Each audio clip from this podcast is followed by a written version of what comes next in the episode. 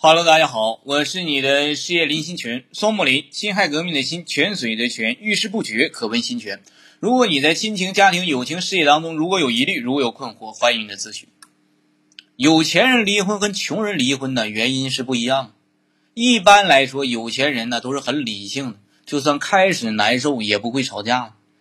穷人离婚的原因呢，大多是真过不下去了啊，本来就穷。啊！再因为各种传统观念结婚了，生了孩子，结果发现这他妈的，我这怎么还不如自己过呢？啊！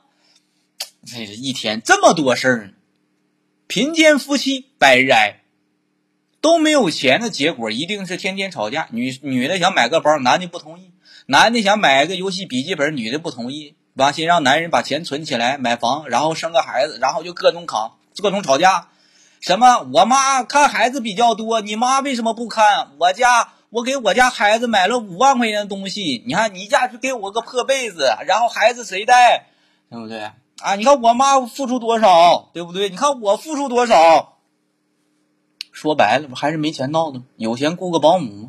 什么？你陪我的时间太短了，天天工作出差，其实不钱还是给少了吗？你天天工作，一个月赚二十万，呱呱打在账户里边。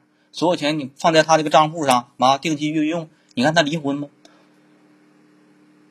对吧？你恨不得咱讲话，你一年见不见我一次都行啊！我保证过开开心心，是不是？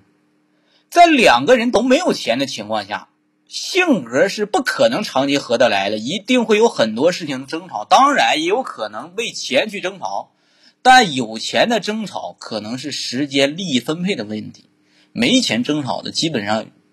逃不开一个字儿钱字，但是有钱人离婚呢，不是不绝对啊，是因为钱，尤其是在结婚前两个人都有钱的两个人，结婚后以后钱各管各的，然后拿出来一部分家用，或者干脆稍微有点钱的那个直接拿出来一大部分家用也无所谓，反正他妈钱多嘛，不差他妈这个几万几十万的，对不对？所以有钱人离婚呐，大多就是真是觉得咱俩过得没劲儿了啊。只要说只要不是一个人破产了，基本上有钱人离婚呢，都是觉得咱俩过得真没意思，没感觉了，或者你管我管的太多了，或者你阻碍我的事业了，或者哎我喜欢上别人了，啊，这就是比较现实。所以说，我们下一章啊，我就想讲到，就是上流社会看待爱情比普通人现实吗？你思考一下。